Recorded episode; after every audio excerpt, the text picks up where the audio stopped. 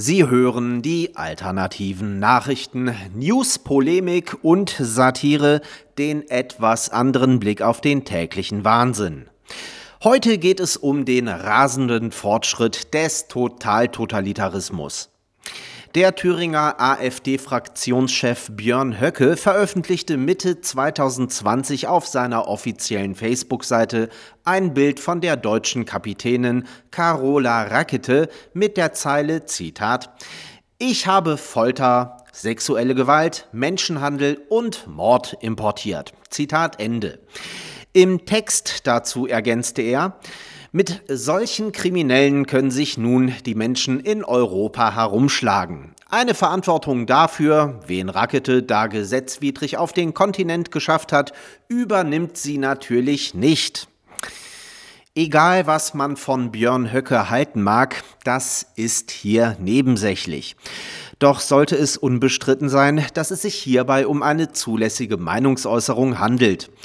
In seinem Post spielte der AfD-Politiker nämlich auf Raketes Tätigkeit an Bord der Sea-Watch 3 an. Im Jahre 2019 fuhr sie ohne behördliche Erlaubnis in einen italienischen Hafen ein. An Bord befanden sich Dutzende Migranten. Drei Männer aus Guinea und Ägypten wurden ein Jahr später von einem Gericht in Messina wegen Folter, sexueller Gewalt, Menschenhandel und Mord zu jeweils 20 Jahren Haft verurteilt. Damit hat Höcke nicht nur die Meinungsfreiheit, sondern auch die Fakten auf seiner Seite. Doch nützt einem das rein gar nichts im besten und freiesten Deutschland aller Zeiten. Es wurden Ermittlungen wegen Volksverhetzung aufgenommen, denn die Wahrheit gilt im Merkel-Regime als Volksverhetzung. Deswegen wurde im Dezember 2020 die Immunität Höckes im Landtag aufgehoben. Am 5. Februar 2021 wurde dem durch die Staatsanwaltschaft Mühlhausen beantragten Durchsuchungsbeschluss stattgegeben. Höcke schrieb dazu auf seinem Telegram-Kanal, Zitat, dass die Hausdurchsuchung erst mehr als drei Monate später stattfinden sollte und dieser Vorgang unmittelbar in die Wahlkampfzeit fällt, mag man für einen Zufall halten. Zitat Ende. Halten wir fest, die Unverletzlichkeit der Wohnung ist ein Grundrecht gemäß Artikel 13 des Grundgesetzes. Dieses Grundrecht darf, wie alle Grundrechte, nur unter ganz besonderen Umständen eingeschränkt werden und diese Einschränkung muss verhältnismäßig sein. Man hat durchaus Verständnis dafür, dass jemandem, gegen den ausreichende Verdachtsmomente bestehen, dass er einen Bombenanschlag plant, ein Kind entführt oder einen Mord begangen hat, die Bude gestürmt wird. Aber hier ging es um ein Posting auf Facebook. Und zwar nicht etwa, wie behauptet, um ein volksverhetzerisches, was immer das auch sein mag, sondern um eine erlaubte Meinungsäußerung auf der Basis von Tatsachen. Wer das verhältnismäßig findet, kämmt sich auch mit dem Hammer. Der Fall wurde öffentlich, weil es sich bei Höcke um einen sehr prominenten und umstrittenen Oppositionellen handelt.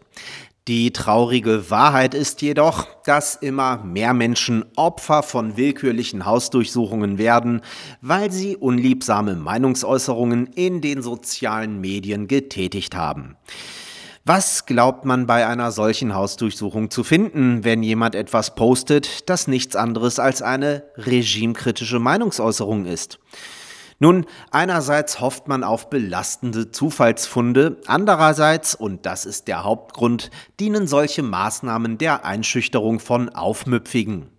Dass Höcke wegen einer harmlosen und keineswegs illegalen Meinungsäußerung die Wohnung gestürmt wurde und dabei sogar die Computer und Handys seiner Familienmitglieder durchsucht wurden, wurde öffentlich und ab sofort überlegt sich jeder dreimal, was er in den sozialen Netzwerken äußert. Es ist die alte Erfolgsformel der Kommunisten. Bestrafe einen, erziehe Hunderte. So wird ein Klima der Angst geschaffen und der Justizapparat dient sich den Unterdrückern in der Politik als verlängerter Arm an. Auch der Verfasser dieser Zeilen wurde bereits vor zwei Jahren mal morgens von der Polizei aus dem Bett gerupft, weil sich ein Sozialist im Internet von ihm beleidigt fühlte. Zum Glück hat die Justiz das in diesem Fall dann anders gesehen, das aber auch erst in zweiter Instanz. Ob das heute noch genauso ausgehen würde, sei dahingestellt.